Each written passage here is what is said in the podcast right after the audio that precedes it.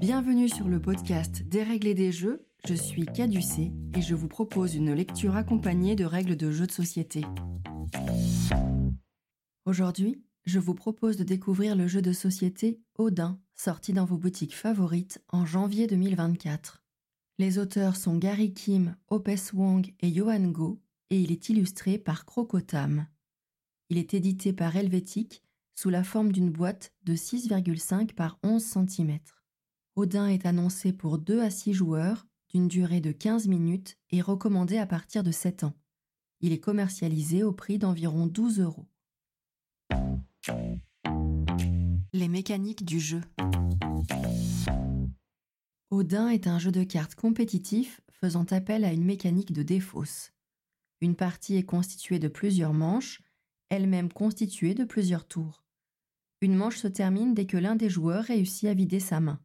Chacun note alors son score, correspondant au nombre de cartes lui restant en main. La fin de partie sera déclenchée dès que l'un des joueurs atteint 15 points et celui avec le score le plus bas remportera la partie. Le matériel. Dans la boîte de Odin, vous trouverez 54 cartes numérotées de 1 à 9, chaque lot de 9 cartes existant en 6 couleurs. Les numéros de cartes sont imprimés sur leur partie supérieure, aussi bien à gauche qu'à droite, et un symbole est associé à chacune des couleurs pour les joueurs qui auraient des difficultés à les différencier. La règle du jeu est succincte, agrémentée d'exemples et est imprimée en six langues. Si vous souhaitez sliver vos cartes, sachez qu'elles sont en format 45 par 90 mm. La mise en place. Commencez par mélanger l'ensemble des cartes du jeu. Distribuez-en 9, face cachée, à chaque joueur. Les cartes qui n'auraient pas été distribuées peuvent être mises de côté, elles ne seront pas utilisées pour cette manche. Chacun prend connaissance de ces cartes en les gardant secrètes. Munissez-vous également de quoi noter vos scores à la fin des manches. Choisissez aléatoirement un premier joueur. Vous voilà prêt à commencer la partie. Le déroulement de la partie. Une partie de Odin se déroule en plusieurs manches, chaque manche pouvant être constituée de plusieurs tours. Au début d'un tour, le premier joueur doit poser l'une de ses cartes face visible au centre de la table. Puis, chacun, à son tour et dans le sens horaire, peut soit jouer une ou plusieurs cartes, soit passer. Lorsque vous jouez une ou plusieurs cartes, vous devez respecter les contraintes suivantes. La valeur que vous posez doit être strictement supérieure à la valeur qui se trouve au centre de la table. Vous avez le droit de jouer le même nombre de cartes que le nombre de cartes se trouvant au centre de la table ou une carte de plus.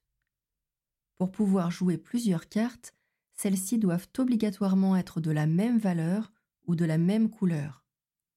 Quand vous jouez plusieurs cartes, la valeur de ces cartes correspond toujours au plus grand nombre formé en accolant les cartes. La carte de la plus grande valeur sera toujours posée à gauche des autres et ainsi de suite.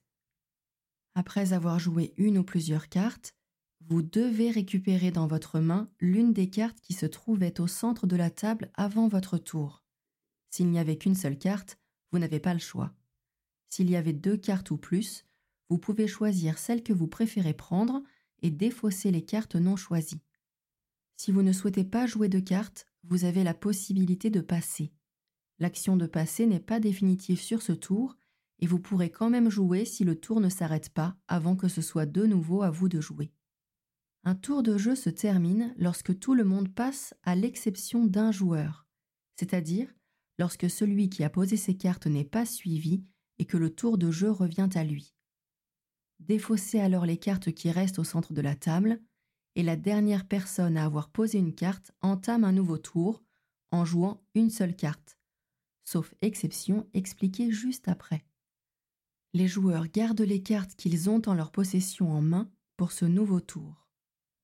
Une manche se termine dans deux configurations. Si vous êtes la personne qui démarre un nouveau tour, et si toutes les cartes que vous avez en main ont la même valeur ou la même couleur, alors vous pouvez toutes les jouer et la manche s'arrête, puisque vous videz ainsi votre main.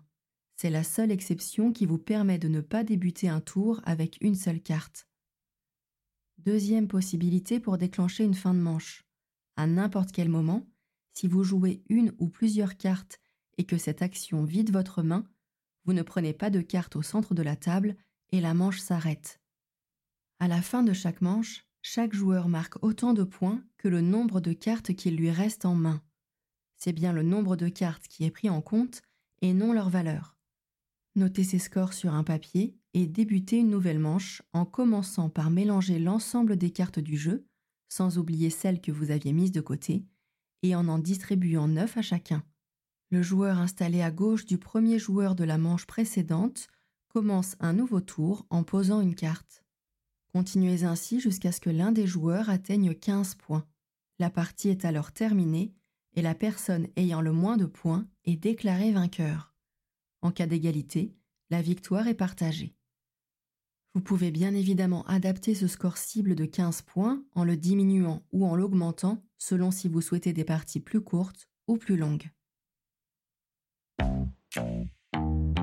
Mon avis sur le jeu. Odin est un jeu de défausse très efficace qui vous propose une expérience ludique qui n'est pas dénuée de stratégie. Vous aurez à gérer votre main suffisamment intelligemment pour ne pas vous retrouver avec des cartes isolées dont vous aurez du mal à vous débarrasser. Il vous faudra parfois savoir passer pour ne pas contrarier vos plans en évitant de récupérer une carte inutile. Le rythme de jeu est plutôt tonique, ce qui vous permettra d'enchaîner les parties sans lassitude. Son format mini permet de le transporter facilement et le partager aisément autour de vous. Je n'ai pas testé la configuration à deux joueurs, mais ce n'est pas le jeu que j'aurais envie de proposer pour un duel. Odin n'est pas le jeu le plus puissant de la mythologie ludique, mais il défend très bien sa place au sein de son panthéon. Maintenant que les règles du jeu n'ont plus de secret pour vous, prenez le temps de jouer et de vous amuser. Merci d'avoir écouté cet épisode et à bientôt pour un prochain Des règles et des jeux. Música